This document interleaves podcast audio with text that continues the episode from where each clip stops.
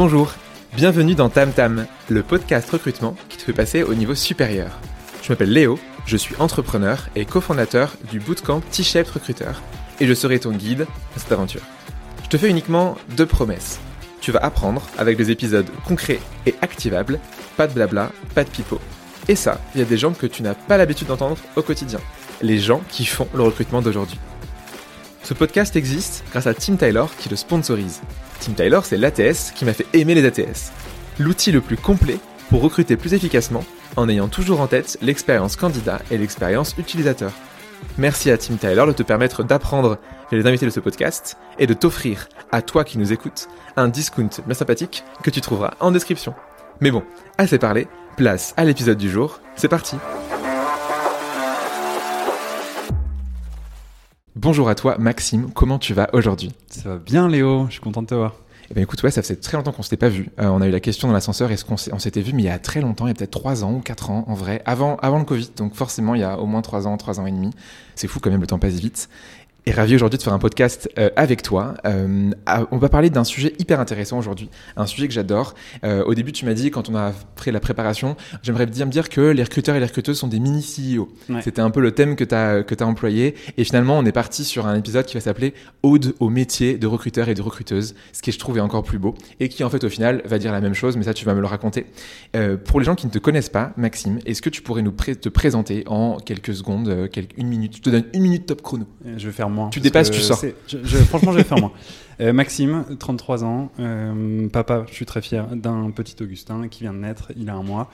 Euh, talent lead chez Alan, qui est un partenaire de santé en, France, en Espagne, en Belgique, depuis la prévention jusqu'au post-care, donc le moment où vous sortez de chez le médecin, être remboursé de manière très rapide, avec un service client qui est très efficace et des garanties qui sont très transparentes. Alors tu dis partenaire de santé, euh, pour beaucoup de gens c'est genre mutuel, et est-ce que on peut, enfin moi dans ma vie il y avait un avant et un après Alan, genre c'est vraiment le, la boîte qui a changé l'expérience de mutuelle. Euh, là d'ailleurs maintenant je ne suis plus chez Alan parce que du coup ma conjointe elle est en CDI et, donc et, et je pleure. Euh, et ça, tu réalises que ton produit il est bien, quand, quand tu ne l'as plus, tu réalises à quel point il est vraiment dégueu. donc ouais, bon de toute façon après je, pense qu'il n'y a pas grand monde qui ne connaît pas aujourd'hui en tout cas Alan, qui l'utilise, pas tout le monde, mais qui ne le connaît pas, il n'y a pas grand monde. Écoute, je propose de rentrer directement dans notre sujet du jour et la première partie qu'on a décidé d'avoir ensemble, c'est euh, euh, pourquoi est-ce que le recrutement c'est pas cool? Euh, Et donc du coup, la première question pour toi, c'est comment tu expliques qu'aujourd'hui, même si tu vas peut-être me dire que ça change un petit peu, le recrutement n'est pas aujourd'hui aussi sexy que marketing, sales, tech, product, data, tout ce que tu veux? Qu'est-ce qui fait que ça fait pas rêver les gens, le recrutement?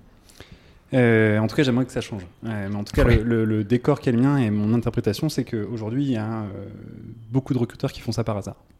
même quand j'écoute des podcasts avec des recruteurs américains, ils disent fell into recruitment. Vraiment, tous quasiment. Après, c'est des Américains, ils ont parfois des playbooks qui disent la même chose. Mais en tout cas, ils sont arrivés par hasard, ils sont tombés dedans. Et en fait, en France, c'est exactement la même chose. Donc, il n'y a vraiment pas de vocation. Les gens juste voient de la lumière, ils disent ça a l'air sympa, j'y vais. Le deuxième truc, c'est que il n'y a pas de rôle modèle. Il n'y a pas genre de, de personne qu'on admire. Regarde, c'est ce recruteur, waouh, c'est incroyable, il est si inspirant, j'ai de, aussi devenir, envie de devenir recruteur. Ça, j'en connais pas. Euh, et le troisième truc, c'est que là, c'est peut-être une opinion qui est, qui est euh, un peu contradictoire, enfin, en tout cas, euh, qui, est, pas populaire. C'est que je pense que c'est être recruteur, c'est pas une expertise, c'est pas un métier, c'est un job. Et que ce job-là, on peut le faire en étant moyen. Donc si je mets les trois, les trois ensemble, qui est genre je suis là par hasard, je j'ai pas de, modèle inspirant qui me drive sur le long terme, et de trois, je peux faire mon job en étant un peu moyen, bah, en vrai, ça crée pas de vocation. C'est hyper dur, là. On, part sur un épisode hyper, euh, hyper dark, euh, où tu commences en, disant en effet qu'il n'y a, pas de rôle modèle, alors que du coup, il y a même pas une semaine, tu faisais une liste sur LinkedIn de tous les rôles modèles que tu avais sur, euh, sur LinkedIn. Je le, fais, je le fais justement pour, montrer qu'il y a des rôles modèles. Et qu'il y a des parcours qui sont inspirants. et quand j'ai quand, quand construit la liste, que ce soit pour les leaders français et pour les leaders around the world, euh, ben, honnêtement, je vois les, parcours différents, je vois qu'il y a autant d'hommes que de femmes, mhm. euh, je vois qu'il y a des spécialités, il y a le sourcing, il y a la talent intelligence, il y a la diversité et l'inclusion, il y a le recrutement business, le recrutement tech. Enfin, c'est fascinant. Et il y a des gens qui ont des parcours linéaires. Euh, il y a Dave, notamment, qui est patron du, du, recrutement chez Monzo au UK, qui a fait genre Twitter, Google, Facebook, et maintenant qui est chez Monzo mais des parcours qui sont pas du tout linéaires. Genre, on parle de Louise Mouton dans ton podcast, qui faisait pas du tout de recrutement avant et qui maintenant, genre, juste est la personne qu'il faut écouter euh, quand elle parle. C'est beau ce que tu dis. Et inversement, du coup, donc toi, tu dis que c'est dommage que ce soit pas du coup une vocation aujourd'hui. Mm. Euh, pourquoi tu penses que pour le coup, c'est un des jobs les plus cool euh, qu'on puisse faire? Mais en fait, c'est un job qui est critique, honnêtement. moi, c'est un job que j'adore parce que j'ai l'impression d'être Didier Deschamps, d'être au bord du terrain et de choisir les joueurs qui vont aller gagner l'euro, parce qu'ils vont gagner l'euro, c'est sûr. On peut pas, une boîte ne peut pas réussir sans personnes incroyables pour délivrer et exécuter. C'est critique, en fait. C'est, c'est pas possible. Il y a aussi besoin d'argent, il y a aussi besoin d'organisation, de structure, il y a aussi besoin de sales, de marketing, etc. Mais en fait, les sales et les gens qui font du marketing, qui est-ce qui les recrute? C'est les recruteurs, c'est eux qui les font rentrer. Donc on a un job vraiment critique. Il peut rien se passer sans les gens qui vont être recrutés. Voilà pourquoi je trouve ça cool. Et après, il y a d'autres raisons un peu euh, mhm. soft. Euh, je trouve que c'est un... Mais on va en parler. Hein. C'est un job où il faut être très curieux et euh, ça peut partir dans tous les sens. Et moi, ça me fascine. Trop bien. Et euh, du coup, ce que tu dis, en fait, c'est que c'est un peu la, la, la, partie initiale de tous les jobs. Euh, sans recruteur, sans recrutement, enfin, sans recrutement en général, parce que typiquement, quand tu prends des boîtes naissantes, ce soit des PME ou des startups, il n'y a pas encore de fonction recrutement, même pas de fonction RH, mais c'est la fonction initiale. Euh, quand tu penses à un, entrepreneur, une entrepreneuse, ils créent une boîte, la première chose qu'ils vont faire pour leur croissance, c'est potentiellement recruter. D'où le fait d'être un mini CEO en fait en, en, en, étant recruteur. En fait, si je, je, mets un peu de mathématiques là-dessus et je suis pas très fort en mathématiques, donc peut-être que je vais dire de n'importe quoi, mais en gros, je trouve qu'on est on est un vecteur de croissance, comme les sales sont un vecteur de croissance, comme les gens qui font du marketing, comme les gens qui font même de la finance, en fait. Euh, et notre objectif, il est d'avoir de, l'impact sur le business. Final. C'est pas recruter des gens. Notre objectif, c'est comment est-ce que mhm. la boîte atteint les objectifs business. Et toi, ton job, moi, mon job en tant que recruteur, c'est de mettre les bonnes personnes sur les bons sièges pour qu'ils fassent décoller la fusée. Ok. C'est euh, dit comme ça, c'est euh, en effet ça, donne envie de, de, faire ce job et c'est un job qui euh, te rend fier, je, je crois assez. Qu'est-ce qui fait qu'aujourd'hui tu es content et tu es heureux d'être recruteur? Bah, je reprends la, métaphore de, de Didier Deschamps qui est, qui est, quand même heureux de Didier Deschamps. méga excitant. Surtout qu'il a changé ses dents récemment, donc vraiment, j'aurais aucune raison de ne pas être fier d'être Didier Deschamps. et ce qui me rend heureux et fier, c'est que il faut être curieux. Et je trouve ça génial d'être payé pour être curieux. Il faut être curieux pour aller euh, rencontrer euh, l'autre en permanence, qui est le mhm. candidat. Euh, mais l'autre, c'est aussi le manager qui cherche à recruter. l'autre, ça peut être l'équipe un peu au sens large. L'autre, ça peut être la boîte au sens large aussi. Mais c'est les autres, ça peut être les autres recruteurs, s'inspirer de ce qu'ils font. Mhm. Et les autres équipes, donc les products, le marketing, les sales. Qu'est-ce que je peux apprendre de ces équipes-là? Et comment est-ce que ce que je vais apprendre euh, va me servir dans mon job? Ok, donc ouais, la, curiosité un peu comme, euh, comme euh, comment je dirais, compétence euh, cardinale. Après, tu, vas me dire c'est d'accord, mais pour moi la personnalité c'est un, trait de personnalité, c'est pas un soft skill, c'est difficile d'apprendre la curiosité. Tu peux devenir plus curieux, mais tu commences quand même avec un avantage ou un désavantage assez fort. Et du coup c'est un peu une bonne transition vers comment du coup toi, enfin comment tu peux devenir du coup meilleur dans ton rôle, comment du coup tu deviens plus stratégique notamment en recrutement. donc tu disais c'était connaître toi, connaître les autres. comment justement tu, c'est quoi, qu'est-ce qu'il faut pour être un bon recruteur, une bonne recruteuse aujourd'hui c'est quoi vraiment les compétences phares pour toi? En plus de ta curiosité. Gros silence. J'ai vu qu'Elon Musk faisait parfois des gros silences avant de répondre Ça marche bien. Hein, en vrai, il y a deux, choses. Euh, il y a un gros concept un peu large que je vais appeler l'intelligence, mhm. de vraiment comprendre qui je suis, c'est quoi mes forces, mes faiblesses en tant que recruteur, je parle, euh, où je vais, donc euh, vraiment mon ambition, mhm. comment j'y vais, mon plan. L'autre, c'est quoi l'équipe que j'aide, euh, où est-ce qu'ils vont, euh, c'est quoi leurs enjeux, leurs challenges, mhm. et comment est-ce qu'ils y vont, c'est quoi leur plan. Et puis il y a le monde, genre l'économie, comment elle va, la géopolitique, les dynamiques sociales, où est-ce que ça va. là, on parle beaucoup d'intelligence artificielle, mais on parle aussi beaucoup d'écologie. Au moment où on se parle, on parle aussi beaucoup de réformes sociales. Mhm, mhm. et c'est quoi les forces en présence? Euh, Quand je parle de forces en présence, c'est quoi les décideurs mondiaux qui influencent mhm. les décisions? On regardera la Chine en ce moment qui est médiateur aussi de pas mal de choses mhm. qui se passent en Afrique et au Moyen-Orient. Et tout ça, ça joue, euh, je trouve. Donc l'intelligence, savoir se situer, euh, prendre toutes ces informations-là et les utiliser, c'est un vrai truc. Pour être méga concret, ce que je raconte là, c'est moi, je suis Maxime Lebras, je suis nouveau dans le recrutement, j'aide une équipe sales, je ne connais rien au commercial, Mhm. donc j'ai envie d'apprendre. Mon plan, c'est d'aller euh, bah, chercher les chiffres euh, de l'équipe commerciale pour voir si elle performe bien, pas bien, c'est qui les top performers, les, les low performers, c'est quoi les ressources que je peux lire sur euh, la vente SaaS B2B, parce que moi, ma boîte, elle vend du SaaS B2B. Euh, et après coup, boum, je rencontre l'autre. Coucou, toi, t'es euh, genre chef de l'équipe euh, sales, machin. Mhm. Comment est-ce que tu trouves euh, ton équipe? C'est qui tes top performers C'est qui tes les performers Pourquoi? Pourquoi vous arrivez pas à performer sur ce segment et, et pas sur ce segment-là? Mhm. Et comment est-ce que, enfin, comment est-ce que la structure est organisée? C'est quoi les erreurs que vous avez faites par le passé que vous voulez plus faire par le- dans le futur? Mhm. Toutes ces questions-là, ça positionne d'un point de vue stratégique, à mon avis. Et ça, et ça parfait la deuxième, euh, le deuxième élément que je voulais développer et qui est franchement rarement euh, évoqué, je trouve. C'est un truc que j'appelle business acumen. Je, je crois que c'est le sens business ou un truc comme ça. Ouais. C'est d'aller vraiment rentrer en profondeur euh, dans Ok, je suis recruteur, je regarde l'équipe commerciale, qu'est-ce qu'elle sait faire, comment est-ce qu'elle est organisée? Ok, ensuite je regarde l'équipe Sales Ops, qu'est-ce qu'elle sait faire, comment elle est organisée? Ok, je regarde l'équipe Product, qu'est-ce qu'elle sait faire, comment elle est organisée. Et d'aller, et comme ça, de découler toutes les équipes et d'aller choper, voler des trucs pour augmenter la pratique, hein, s'améliorer en tant que recruteur au quotidien. Et après, c'est toute une question de par où on commence. Mais Ok, donc tu dis un peu cette sorte de, bah, de stage d'immersion, d'un peu des vies ma vie que tu ferais avec des équipes. une sorte de gradué de programme, si on veut, de, de en accéléré. euh. Alors, est-ce que c'est vraiment possible de faire ça? Il y a des gens qui vont dire, mais moi, j'ai pas le temps, euh, on me recrute pour recruter, euh, je me presse, je me précipite. Euh, est-ce que toi, tu as, des t'as des boîtes que tu as vues où c'était justement pas possible parce qu'une culture qui est pas prête pour ça?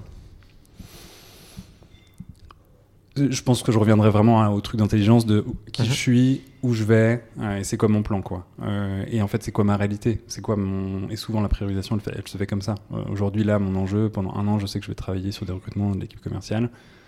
Ben, comment est-ce que je peux faire pour piquer le plus de techniques pour moi m'augmenter et pour comprendre le plus de contexte possible pour vraiment être pertinent quand je fais mes recos sur leur profil. Ce que tu dis, c'est qu'en gros, c'est un, un- tu me permets de paraphraser, qui a Vas-y, du coup vas-y. deux impacts intéressants. Quand tu fais ça, de un, tu vas gagner la confiance du coup de ces équipes parce que du coup, tu t'intéresses vraiment à ce qu'ils font, donc tu les comprends et tu peux mieux recruter des profils similaires. Mm. Et de deux, au passage, le petit truc en mode un peu bonus, c'est que tu vas piquer leur technique et tu les appliques à ton quotidien. Donc en fait, il n'y a Exactement. que des avantages à faire ça. Exactement. Est-ce que tu verrais un inconvénient à arriver dans une équipe comme ça, à passer du temps avec, à piquer leur technique et à les appliquer au recrutement ou...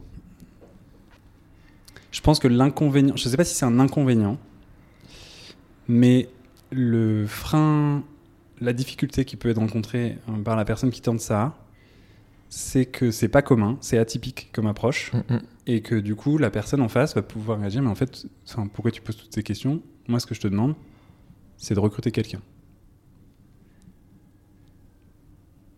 Et ça, je trouve que c'est le, c'est une réalité encore aujourd'hui, Mhm. euh, puisque on est recruteurs, on des variables d'ajustement. Euh, en hypercroissance, on recrute plein de recruteurs. La boîte va moins bien. Les premières personnes qui vont venir, c'est les recruteurs. Hmm. Euh, et en fait, ça n'arriverait pas, ce, ce genre de choses, si on, on arrivait à se positionner comme des conseillers un peu plus stratégiques. Euh, et je pense qu'aujourd'hui, moi-même et d'autres recruteurs, on est enfermé dans une position de, en fait, je suis recruteur, je suis juste là pour remplir des, des sièges Hmm. vides, euh, pour aller faire décoller des fusées.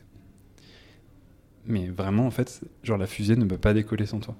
Et tu as ton avis à donner sur comment est-ce qu'on construit la fusée. euh, tu peux y aller, quoi, vraiment. Est-ce que tu aurais deux, trois astuces à donner pour euh, avoir cette place justement de recruteur, recruteuse stratégique au sein d'une boîte? Si une boîte qui ne comprend pas qu'on doit avoir une place plus forte, euh, nous avec Elise, on passe notre temps à militer pour que les recruteurs et recruteuses soient au CODIR, au COMEX, Mm. euh, ce qui n'est pas le cas dans, enfin, ce qui est le cas dans très peu de boîtes. Souvent, c'est des DRH, mais des DRH qui ont été formés au recrutement et t'en as qui l'ont pas été, et pour le coup, qui sont pas les meilleurs porte-parole et les meilleurs ambassadeurs et ambassadrices euh, du recrutement.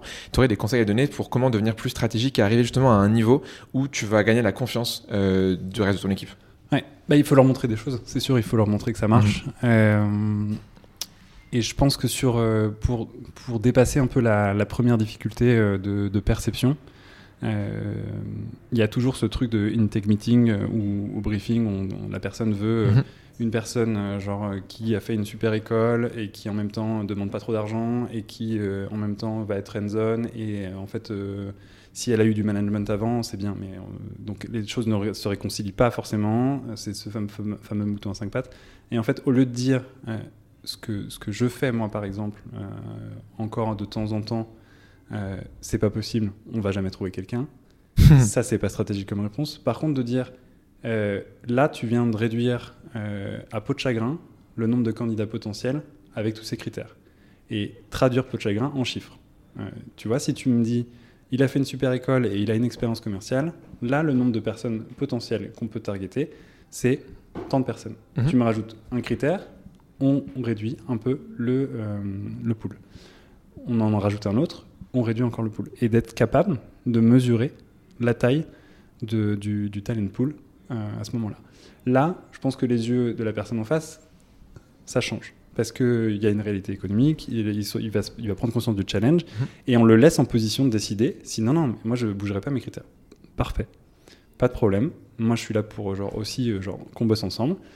Par contre, comme c'est difficile, sur quelle timeline on s'aligne mhm.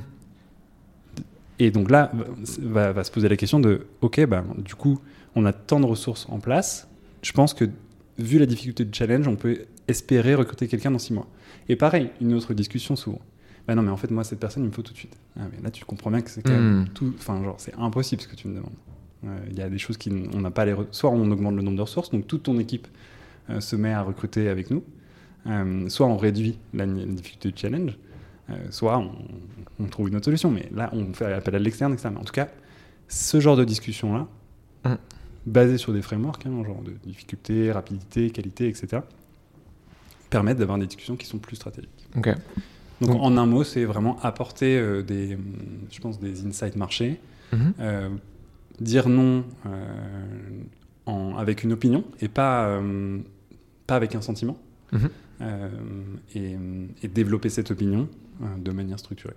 Ok et du coup les chiffres un peu comme euh, comme preuve euh, derrière que tu vas avoir. Et mm. du coup les chiffres c'est bien c'est que tu peux en avoir beaucoup à force aussi d'expérience. Et tu vas pouvoir dire bah là du coup typiquement euh, il y a un si on continue comme ça et que tu es aussi bloquant sur tel tel profil en effet comme tu l'as dit bah tu auras dans six mois.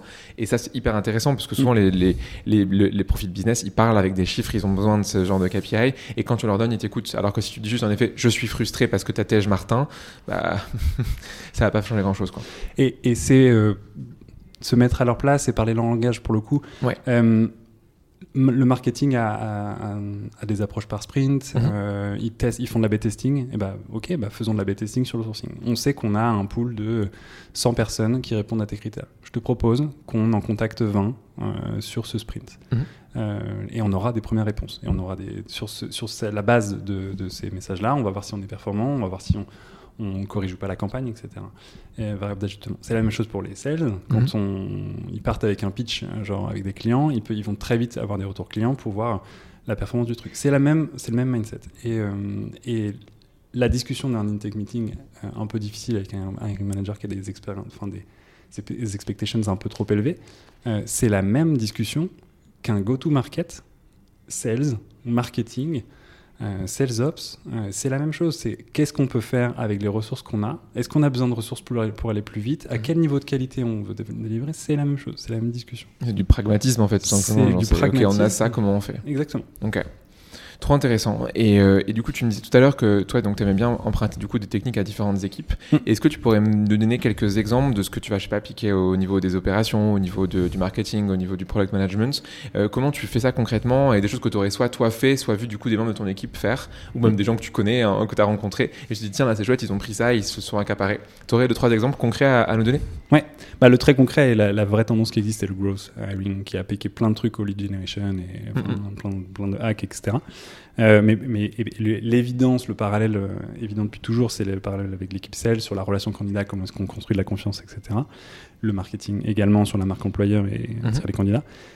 D'autres exemples, pour moi, il y a les, les product managers qui euh, sont sur, très forts sur la définition du problème.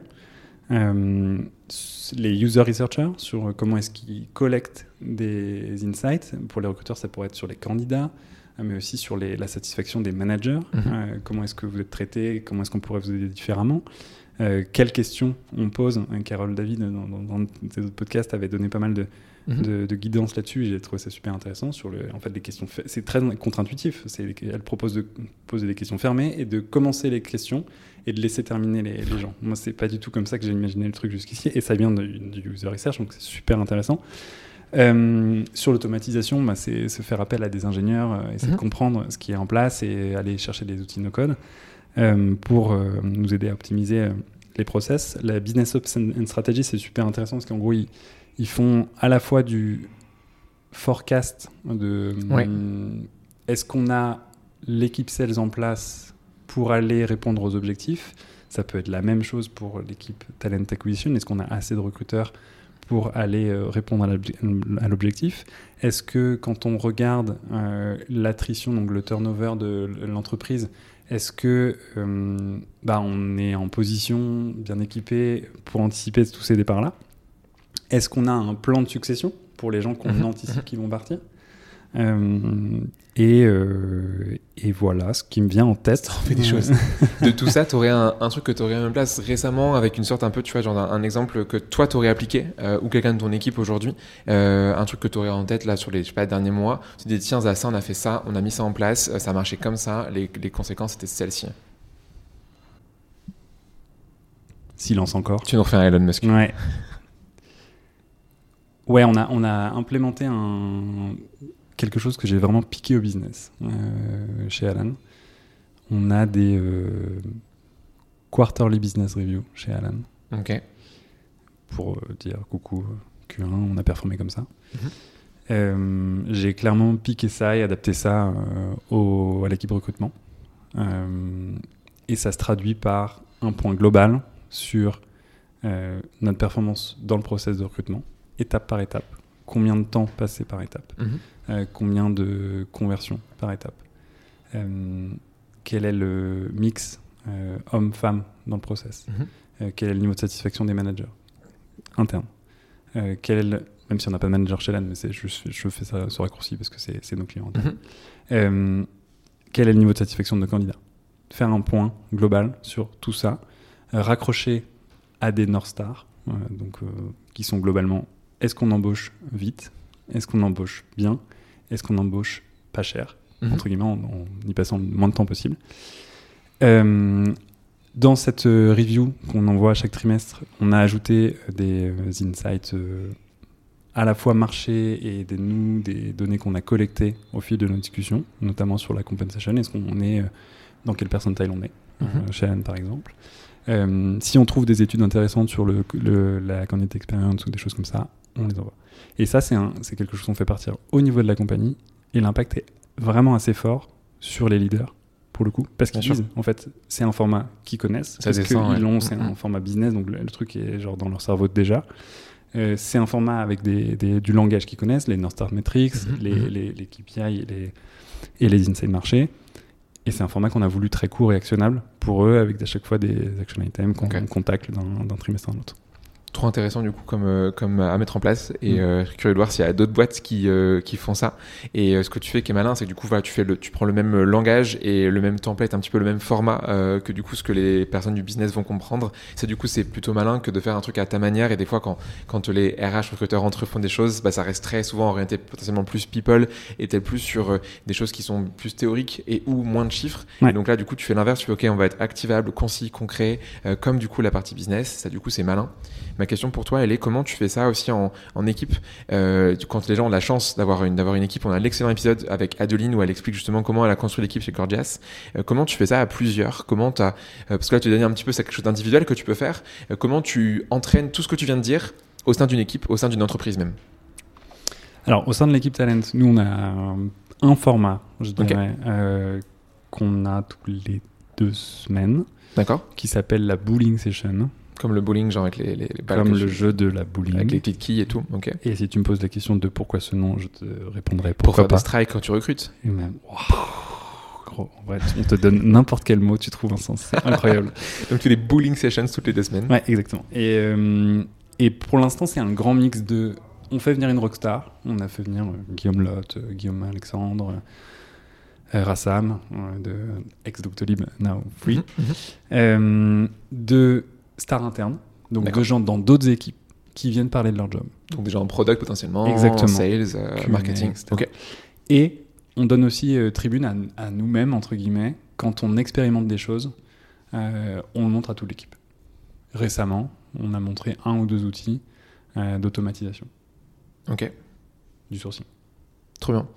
Donc automatisation euh, du sourcing avec des, avec des outils ou c'est un truc à, à la main, genre avec des, genre des make, des Zapier, etc. Ou vraiment euh, plutôt tu mets des outils et tu les implémentes? C'est un outil. euh, Juste un outil, ok. ouais. En mode enfin, testé deux- ça, euh, voilà le- la conclusion. Ouais, deux outils, il y a, je pense, il y a ChatGPT et comment Ouais. qu'on peut l'utiliser dans le recrutement. Et l'autre, c'est un truc que je peux pas nommer parce que c'est assez bien. confidentiel. Je, je ne demanderai rien. Mais euh, voilà, juste montrer comment ça fonctionne. Tu me le diras quand il n'y aura plus l'enregistrement. Oui, oui, J'ai j'ai promis de pas. de pas. Bien sûr, bien sûr. Ça roule. Écoute, trop bien. Donc là, du coup, c'est au niveau collectif. Euh, quand tu tombes du coup à un niveau après individuel, euh, souvent c'est dur d'apprendre des nouvelles choses. Mm. Euh, comme tu le sais, hein, l'humain n'est pas fait forcément pour apprendre. Mm. Euh, maintenant, moi, dans mon job avec Elise de formateur, formatrice, on apprend que euh, c'est un métier à part, la pédagogie, et, à- à- à faire apprendre des choses à des gens, c'est Mm. super chouette, super intéressant. Mais des fois, il y, a des- il y a des choses qui sont des bloqueurs. Comment tu fais, toi, pour apprendre des choses et comment tu proposes à tes équipes d'apprendre des choses? Déjà, il faut être carré sur ce que. Est-ce que les gens ont envie d'apprendre bien sûr, s'ils n'ont pas envie, clairement, ça, ça ne marchera Ça, jamais. c'est vraiment Mm. comme les gens qui, qui vont à l'hôpital et qui veulent pas se faire soigner. Enfin, c'est sûr que ça marchera pas. Quoi. Mm, mm. D'ailleurs, les hôpitaux ref- refusent les gens qui, qui veulent pas soigner. Bien sûr. Euh, bref, on parle pas de maladie. On parle de- de- de- d'un truc très positif. Euh, donc déjà, c'est d'être carré sur genre ce que j'adorerais apprendre, ce qui m'est accessible. Euh, c'est dont la boîte a besoin. Euh, je pense que ça c'est assez important. Euh, si la personne voit genre dans la minute l'impact de ce qu'elle a appris récemment, je pense Mhm. que ça, ça ancre le truc à fond. Un peu comme le l'ikigai, tu pourrais dire, où tu as plusieurs choses, tu as une Ouais. sorte de quadrant, il faut que, faut que ça mixe plusieurs choses. Donc là, ce que le pas des besoins, ce que tu peux faire, ce que tu sais faire, ce que Ouais. les gens peuvent apprendre, ouais, trop bien. Et, et moi, je crois euh, vraiment à- au fait de comité. Enfin, tu vois, genre de, de Oh, s'engager. pardon. au, fait de commit, tu vois, de, s'engager. Euh, ok, j'ai envie d'apprendre ça. Et comment est-ce que tu sais que tu vas progresser là-dessus, de- d'aller chercher un, un métrique, tu vois, genre Mhm. en particulier. Euh, si je veux être fort en product, euh, ben écoute, euh, voici les ressources que tu dois lire Mhm. euh, en product. Tu vois, t'as Lenny Rachitsky, euh, tu suis son Twitter, son Substack, son podcast. Ok. Shreyas Doshi, c'est pareil. Ces influenceurs-là, tu, tu, tu lis, tu nous fais, un, tu nous fais une bullying session sur le truc. Tu, nous, tu lis Discovery Habits, de, qui est un autre bouquin de, Mhm. De Discovery pour les products. euh, et tu nous fais un résumé, tu nous l'envoies. Et, et, et voilà. Ok. Donc, c'est vraiment genre s'engager, euh, identifier ce, dont, ce que tu as envie d'apprendre, ce qui était accessible, euh, ce, que, ce dont la boîte a besoin, commit sur un objectif, identifier des métriques qui vont te permettre de dire si oui ou non tu as rempli ton objectif d'apprentissage. Ok. Et je pense que c'est largement assez. Après, les ressources sont accessibles. Euh, je pourrais en pointer euh, dans, dans- enfin, pour toi après coup euh, sur tous les métiers quasiment parce que Mhm. moi je, je- je suis un fou de ça et, et je cherche en permanence l'inspiration dans les autres équipes. Trop bien. Et qu'est-ce que tu. Enfin, ça, du coup, sur la théorie, ça paraît, ça paraît joli, ça paraît cool. Et tu te dis, avec tous les arguments de Maxime, comment ça se fait que tous les recruteurs et recruteuses de, de- de France dans le monde n'apprennent pas en permanence Est-ce que tu aurais des raisons, euh, des sortes d'objections Tu sais, quand dans- en commercial, on, enfin, on, on parle d'objections. Est-ce que c'est quoi les objections principales aux gens qui ne veulent pas apprendre? Bah, déjà, c'est pas un objectif. C'est-à-dire, t'es pas Bah, objectivé dessus ouais, Bah, euh, par ta genre, boîte euh, Mhm. Bonjour Léo, maintenant je vais te, enfin, je te demande d'apprendre des choses. Enfin, personne ne dit ça. tu vois. Euh, en tout cas, les recruteurs, on leur dit rarement genre bonjour, t'es pas, tu, enfin, t'apprends pas assez quoi. Donc ça, c'est quand même pas un moteur euh, de, enfin, qui pousse les gens à apprendre. Euh, c'est pas mon cas. En tout cas, dans mon équipe, je pousse largement les gens à apprendre des nouvelles choses. En tout cas, de- je trouve que c'est un moyen pour eux d'augmenter leur impact euh, stratégique dans la boîte. Donc vraiment, je, je, je mets un point important Mhm. à ce qu'ils puissent grandir. Je trouve que c'est même kiffant pour eux de se voir après. Parce que je trouve aussi, et ça c'est une croyance, que apprendre c'est souffrir, dans le sens où en fait c'est remettre en cause, c'est être challengé, c'est se retrouver en face de choses dont on ne sait pas, donc il faut refaire l'effort de le comprendre, etc.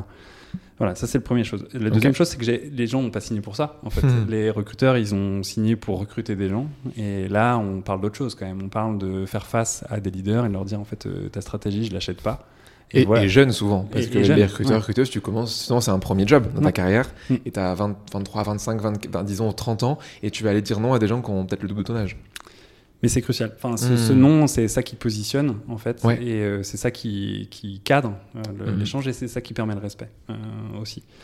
Donc, ça, c'est. Voilà. Et le 3, je- j'en ai un peu parlé, mais c'est dur, en fait, d'apprendre. Donc, ça, c'est quand même le troisième frein. Ok, est-ce que tu penses que tu aurais des, des conseils, admettons quelqu'un écoute et se dit, bah ouais, c'est vrai que c'est le cas, euh, je suis pas objectivé là-dessus, euh, je sais pas dire non, euh, c'est dur d'apprendre, et euh, mais comment je peux faire? Euh, Est-ce que tu aurais un, un conseil à donner sur ça justement Tu vois, comment est-ce que justement je peux, je peux aider euh, euh, des gens? Envoyer des messages à des recruteurs pour pouvoir comprendre leur pratique. Envoyer des messages pour des temps de 20-30 minutes euh, avec euh, de temps informel, pas Mhm. genre formel et performatif Hmm. avec des équipes métiers pour vraiment comprendre ce qu'ils font. Comprendre leurs conneries, pourquoi c'est des conneries, euh, comprendre leur succès, pourquoi ils sont fiers de leur succès. C'est vraiment hyper euh, impactant. En tout cas, nous, c'est, on ressort hyper content de nos sessions avec les gens qui sont dans les métiers et qui viennent 30 minutes euh, pour des Q&A chez nous. Euh, faire de ça une routine. Je crois beaucoup à la force des routines. Genre fait, un par semaine par Un exemple. par semaine, ouais. par exemple. Je crois énormément à ce truc-là. Euh, je, je crois au, au fait de se sentir mal parce qu'on n'a pas fait cette chose euh, qu'on s'était dit Mhm. qu'on ferait. Euh, je crois beaucoup à l'engagement. Je m'engage à apprendre là-dessus. je m'engage à contacter une personne par mois. Et en fait, je suis le premier impacté hein, Mhm. par cette promesse que je me suis fait à moi-même. Et tu aurais du coup une deuxième chose que tu conseilles aux gens? Donc un, ils font des routines. Euh, deux, qu'est-ce que tu te conseillerais? Je crois au fait de s'engager devant d'autres personnes à faire cette routine. Ok, du qu'on appelle du build-in public, euh, notamment sur LinkedIn par exemple. Ouais. Genre tu te dis je vais faire ça. Ouais, je vais faire ça. Alors, LinkedIn, c'est quand même vraiment très intimidant. Oui, parce que bien sûr, bien sûr. Ça fait Au vraiment moins tes terre entière. collègues quoi. Mais au- un collègue, en fait, Mm, mm. tu choisis un duo et tu te dis, euh, gros, toi tu vas prendre quoi? Ok, moi je vais apprendre ça. Viens, genre, on se met un objectif, comme le fait d'aller courir et de préparer un semi-marathon. Mhm. C'est vraiment genre se rendre redevable l'un l'autre, de progresser en même temps. Et ça, je crois beaucoup à ça. De s'engager en- avec au moins une autre personne qui va être là en juge de est-ce que tu as vraiment avancé sur un truc que tu avais dit que tu, tu ferais quoi. Trop bien. T'as même un, un- un nom là-dessus, euh, j'ai perdu le terme, mais euh, le fait de d'apprendre en disant à autrui, euh, donc euh, au moins une personne que tu vas apprendre, ça aide à l'apprentissage. Et c'est quelqu'un qui a théorisé ce nom, ça, ça a un nom, je pourrais t'envoyer ça, je l'ai plus en tête. Avec plaisir. Mais c'est un vrai truc. En Avec effet, plaisir. ça a été étudié euh, d'un point. Enfin, il y a eu des études universitaires Ouais. là-dessus, comme quoi ça marche et Mm. ça facilite ton apprentissage de t'engager auprès d'autres personnes et de dire tout haut, je vais faire ça à une, une ou plusieurs personnes. Mm. Avant qu'on passe aux trois questions, qui sont les trois questions qu'on pose à chaque personne dans le podcast, je sais que tu voulais nous parler d'un film que tu aimes beaucoup et qui était une très bonne conclusion à cet épisode. Mm. Sauf si d'ici là tu as quelque chose à rajouter, mais tu pourras en parler en, en- en lien Mm. avec le film. Mais tu voulais me parler de Moneyball. Euh, Ouais. Pourquoi? Alors, Le Stratège en français, euh, Le stratège, d'accord. un film euh, avec un acteur que j'aime beaucoup qui est Brad Pitt. Mhm. On, on parle pas assez du, du génie de cet homme, quand même, je trouve. on, il- il- on parle trop de sa beauté et de son, son côté un peu parfait, mais bref, c'est un acteur que je trouve incroyable. Il joue un coach de baseball, c'est une histoire vraie, c'est l'une des équipes les plus pauvres euh, du baseball euh, aux États-Unis. Le baseball, comme le basketball, je pense, aux États-Unis, le, succès des équipes repose énormément sur le budget euh, qui est lié pour payer les salaires. Et lui, il est clairement à la tête d'une équipe qui a très peu de budget pour payer des super joueurs. Et c'est l'histoire de, d'une méthode qui est la Moneyball Strategy, euh, qu'il met en place pour recruter des joueurs euh, à bas prix, à fort potentiel, en tout cas des joueurs qui sont très efficaces sur le terrain, euh, que personne d'autre ne voit, et qui vont leur permettre d'aller très loin, jouer contre des équipes qui ont, qui ont des très très gros budgets, plusieurs années d'affilée. Et ce que j'aime bien dans ce film, c'est que je pense que ça incarne assez bien euh, ce qu'on se raconte là. Mhm. le personnage de Brad Pitt, euh, qui est encore une fois un personnage qui existe dans la vraie vie, et qui existe encore d'ailleurs, je crois qu'il est encore patron du, Ok. du, du club, c'est euh, il a un vrai business sense dans le sens où il est très impliqué dans les négociations pour euh, trader les joueurs. Euh, il y a plusieurs scènes de négociation qui sont assez marrantes. La méthode de recrutement qu'il qui applique, c'est très basé sur la donnée. Euh, il y a vraiment une leçon, de- il y a un logiciel qui crée, euh, c'est basé sur les probabilités, euh, c'est basé sur enfin, les stats qu'ils peuvent récupérer sur les joueurs. Mhm. Donc tant sur la collecte que l'analyse, que genre les décisions qu'ils prennent, la donnée est présente du début jusqu'à la fin. Euh, à ce moment-là, il y a une scène qui est assez mythique c'est très. euh, Enfin, c'est des scouts qui ont euh, 50, 60 ans, qui ont 20, 30, euh, 40 ans de baseball Mhm. euh, dans les pattes, qui, ont, qui pensent avoir tout vu, etc. Et euh, le recrutement est basé sur leurs impressions, ce qu'on dit des joueurs, euh, ce qu'ils ont vu d'un match, parce qu'ils étaient là, ils étaient de bonne humeur, etc. Donc vraiment tout ce qu'on aime sur les biais et sur. euh, Toute ressemblance avec le monde du recrutement serait purement fortuite. Exactement. C'est un film que j'aime bien aussi parce que bon, Brad Pitt est vraiment dans la position de la personne qui dit non. Euh, donc c'est un vrai leader avec des vraies opinions Mhm. euh, et, il- vraiment la discussion est genre constructive. Fascinant aussi de voir que cette stratégie qui vient du baseball, qui a été relayée par ce film, est présent encore dans la réalité aujourd'hui dans ce club-là au- aux États-Unis, mais aussi dans un club de foot anglais euh, qui s'appelle Brentford. Euh, super success story aussi pour eux, avec un, un mec qui a fait fortune dans justement la prédictibilité, la prédiction des performances euh, de football, euh, et qui a clairement racheté de son club de cœur euh, pour en faire un succès. Et lui, pareil, budget très limité, euh, décision prise sur la data, et euh, un truc que je trouve vraiment très inspirant, qui est de dire, euh, on va construire une équipe, pas de A players, un peu comme beaucoup de boîtes le cherchent, mais on va construire une équipe uniquement composée de B players. Mais comme les B players vont être à 100% de leur potentiel, ça va devenir une A team. Hmm. Versus une équipe avec peut-être 60% de A players, 40% de B players, mais avec les A players qui vont jouer à 60% de leur potentiel ou 65%, et les B players qui vont peut-être être à 100% ou en tout cas un, un truc variable, mais potentiellement qui vont être moins performants parce que les A players sont un peu moins performants. En Globalement, ce qu'il arrive au PSG en ce moment, euh, pour ceux qui suivent. Je suis pas sûr que tu sois fan du PSG, euh, Léo, mais bref, voilà. Je suis de loin. Mais voilà, en tout cas, la, la cohérence de cette stratégie-là Mhm. et le fait de l'assumer euh, comme un parti pris fort est super inspirant et leur, leur, leur succès est vraiment, genre, euh, Ok. vraiment beau à Donc voir. en effet, le, le- le parallèle est facilement faisable. Mais de toute façon, avec le monde du sport et, euh, et du recrutement, Ouais. je sais que notre cher ami euh, Robin de Shire Suite appelait son, son podcast une équipe qui gagne, euh, pas pour rien, parce Ouais. que tu as un parallèle qui est très fort avec ça. Ce que je te propose, c'est de passer du coup aux trois questions finales que je pose à chaque invité. Avant ça, est-ce que du coup, tu avais une chose que tu voulais rajouter sur le sujet avant qu'on conclue tranquillement avec ces trois petites questions? On est bien, on avance. On est bien, allez. Euh, du coup, la première question, euh, c'est très simple. Pour euh, vraiment clore l'épisode, est-ce que tu aurais un conseil à donner à une personne aujourd'hui qui recrute? Alors, ça peut être recruteur, recruteuse, ça peut aussi être des managers, des CEO, comme tu dis, donc, des mini-CEO, euh, des dirigeants, dirigeantes de PME. C'est quoi le conseil que tu donnerais à quelqu'un qui recrute aujourd'hui? Plongez-vous dans le sujet de, de votre interlocuteur. Tombez amoureux des problèmes du business et du métier. Euh, Jean-Charles Samuelian euh, Verve, il a lu le code de l'assurance euh, avant de créer Alan. Il a dû se marrer. Il, il a dû vraiment beaucoup rire. Mais voilà, bon, lui c'est un CEO. Nous, les recruteurs, c'est accessible, encore une fois, d'aller chercher les chiffres business, métier, d'aller poser des questions, genre pourquoi c'était des erreurs que vous avez faites, Mhm. qu'est-ce que vous feriez différemment, etc. Euh, quand vous faites ça, vous descendez dans l'arène, vous êtes avec lui, euh, et c'est, on est ensemble, quoi. Bien sûr. Ok, donc ouais, vraiment se mettre, tu disais le côté gladiateur, tu, tu descends et t'es, donc du coup t'es plus que Didier Deschamps, t'es un Didier Deschamps qui irait sur le terrain quoi, et qui viendrait prendre rempla- remplacer et être son défenseur euh, parce qu'il y a besoin quoi. Non, je suis à côté du terrain parce qu'en fait, le, l'équipe sales, si elle est sur le terrain, Ok, elle, je vais pas vendre avec eux. Je pourrais aller vendre avec eux, je pourrais aller faire une Hmm. session de call. Euh, comme Didier Deschamps, il peut mettre un short et il peut, faire, il peut taper la balle sur un match à la fin de l'entraînement. Ouais. Il- je peux aller faire des calls avec eux, genre une après-midi. Fine, ça m'aidera à comprendre la réalité. Euh, mais Didier Deschamps, en fait, s'il comprend pas la réalité de, genre, de son arrière droite, son arrière gauche, de son défense centrale, de son gardien de but, en fait, le gardien de but, l'arrière droit, ils vont pas les, ils vont pas l'écouter en fait.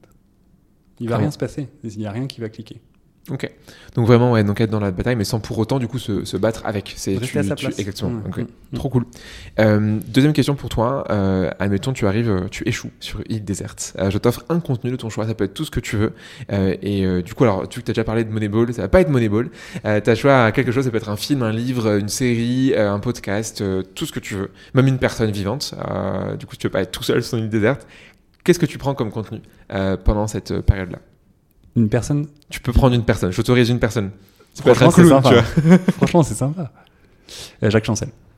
Jacques Chancel, qui est animateur euh, télé, radio, euh, qui a pendant plus de 20 ans, il me semble, euh, occupé la scène médiatique avec le grand échiquier et animé une émission de radio qui s'appelle Radioscopie, où pendant une heure, chaque jour, sans interruption de publicité, Mhm. euh, à interviewer les plus grandes personnalités de l'époque, de Jean-Paul Sartre à Dalida, euh, une capacité d'écoute phénoménale, euh, une qualité de question genre pff, complètement bluffante. Euh, à chaque fois que j'écoute une interview de lui, je me dis mais qui est cet homme? Et, et je trouve que ça recoupe un peu au sujet d'aujourd'hui dans le sens où on dit de lui qu'il pouvait parler de n'importe quel sujet. et je pense que c'est peut-être ça aussi une définition de l'empathie. Mhm. C'est de pouvoir comprendre l'autre sans se fusionner à lui et en restant à sa place. Il ferait du coup un super bon recruteur. Je pense qu'il serait vraiment excellent. En tout cas, moi, il m'a recruté. Et euh, dernière question pour toi, euh, c'est un peu la question parce que j'ai des fois la flemme de faire mon job, tu vois, et comme ça du coup c'est des gens qui m'envoient des invités. Bon, maintenant du coup tu as fait une liste trop chouette que je peux aller piquer, donc je vais pouvoir contacter des gens. Euh, ma question c'est euh, du coup c'est le balance ton tam tam. Mm. Euh, donc pour le coup c'est pas négatif contrairement à, à autre chose, euh, balance ta startup ou autre. La question elle est très simple, est-ce qu'il y a des gens qui pour toi font des choses vraiment chouettes sur le recrutement, mais qui n'ont pas assez la parole, qui sont pas assez euh, mis en avant, et que du coup tu aimerais voir passer derrière ce micro à ta place? Yes. Avant, je fais un truc d'homme politique, je réponds pas à la question, je te, je, je, Tu fais j'en- profite, prends, le, je prends la tribune pour dire un autre Je truc. prends la main. Euh, tu parles des listes euh, que j'ai fait récemment euh, et publiées euh, sur les talent leaders en France et un peu dans le monde. Euh, raccro- raccroché à notre sujet d'aujourd'hui, euh, Folk, qui Mhm. est l'outil que j'ai utilisé pour faire ces listes-là, ils ont des listes de product leaders, de marketing leaders, de content leaders. Tu t'es inspiré de ça pour faire la tienne ou pas forcément Ouais, et surtout, en fait, moi, je suis allé là-dedans et j'ai suivi les gens. Parce Mm. que ce qu'ils vont raconter, en fait, je suis sûr que je vais pouvoir voler un truc. Bien sûr. Voilà, donc je voulais juste euh, le Ok, le dire. trop bien. Sinon, euh, si tu ramènes dans ce podcast Luis Campos, qui est le directeur sportif du PSG actuel, dont je ne suis pas du tout content de son euh, rendu, mais je suis très impressionné de ce qu'il a fait à Lille, Monaco, avec une stratégie de recrutement très très fine euh, et vraiment impressionnante et très efficace. Je serais émerveillé de l'écouter, Mhm. euh, échanger. Bon courage à toi. Un vrai, si je suis sérieux, moi j'adore Nicolas Saillant. Euh, je suis fan de cet homme Mhm. et on parle assez souvent de coaching et de recrutement euh, et de qualité d'échange avec les exécutives.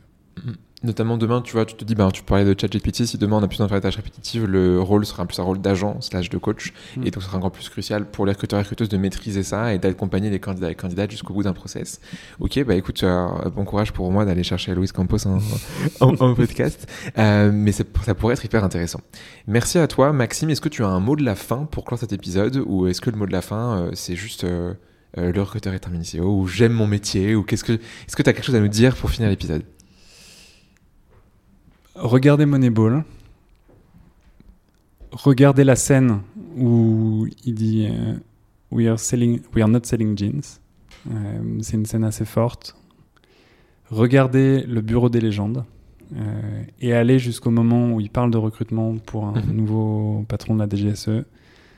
C'est pour moi en fait des exemples que genre qui illustrent, je pense, ma passion pour le recrutement. Mhm. Là, je suis en train de vous dire que le recrutement est partout. Je le vois partout.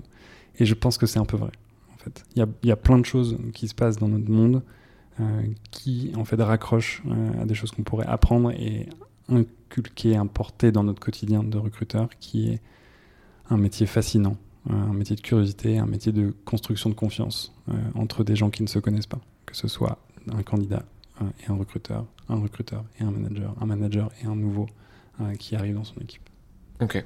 Donc le recrutement est partout, le recrutement peut emprunter euh, de tout, et pour être euh, bon en recrutement, faut être du coup curieuse ou curieux. Merci d'avoir fait la promo du coup de notre bootcamp, parce que c'est ce qu'on c'est ce qu'on prône depuis un an. Euh, mais euh, très chouette, merci vraiment d'être venu. Euh, tout ce que tu as dit était super pertinent, j'ai appris plein de choses, j'ai plein de gens à aller voir, euh, que tu, du coup tu m'as donné envie d'aller découvrir. J'ai un film à aller voir, qui est Moneyball, je sais, je ne l'ai pas vu. Je ne l'ai pas vu, mais du coup je vais chanceux. découvrir. La chance. je vais découvrir avec, avec ça en tête, euh, Ouais. comme, ce que, comme tu as dit. Donc, hâte de voir ça. Je te ferai un retour. Merci d'être venu, Maxime. Je te souhaite une euh, très bonne soirée euh, et je te dis à très vite. À la prochaine. À la prochaine, Léo. Et c'est déjà la fin. Merci d'avoir écouté jusqu'au bout. Si tu es encore là, c'est que ce podcast t'a apporté de la valeur. Si tu veux aider encore plus de recruteurs et de recruteuses à apprendre via ce podcast, tu peux faire trois choses. La plus simple, tu en parles autour de toi. Hé Myriam, j'ai écouté ce podcast là, Tam Tam, vraiment bien, je te recommande. Numéro 2, tu peux aller noter 5 étoiles sur Spotify ou Apple Podcast avec un gentil commentaire en prime. Ça me fera chaud au cœur. Numéro 3, le top du top. Tu en parles sur LinkedIn. Imagine la joie de l'invité du jour en découvrant que ce qu'il ou elle a dit a été apprécié par quelqu'un d'autre. Du love gratuit quoi. Bon, tu sais du coup ce qu'il te reste à faire. Je te dis à très vite pour un nouvel épisode de Tam Tam.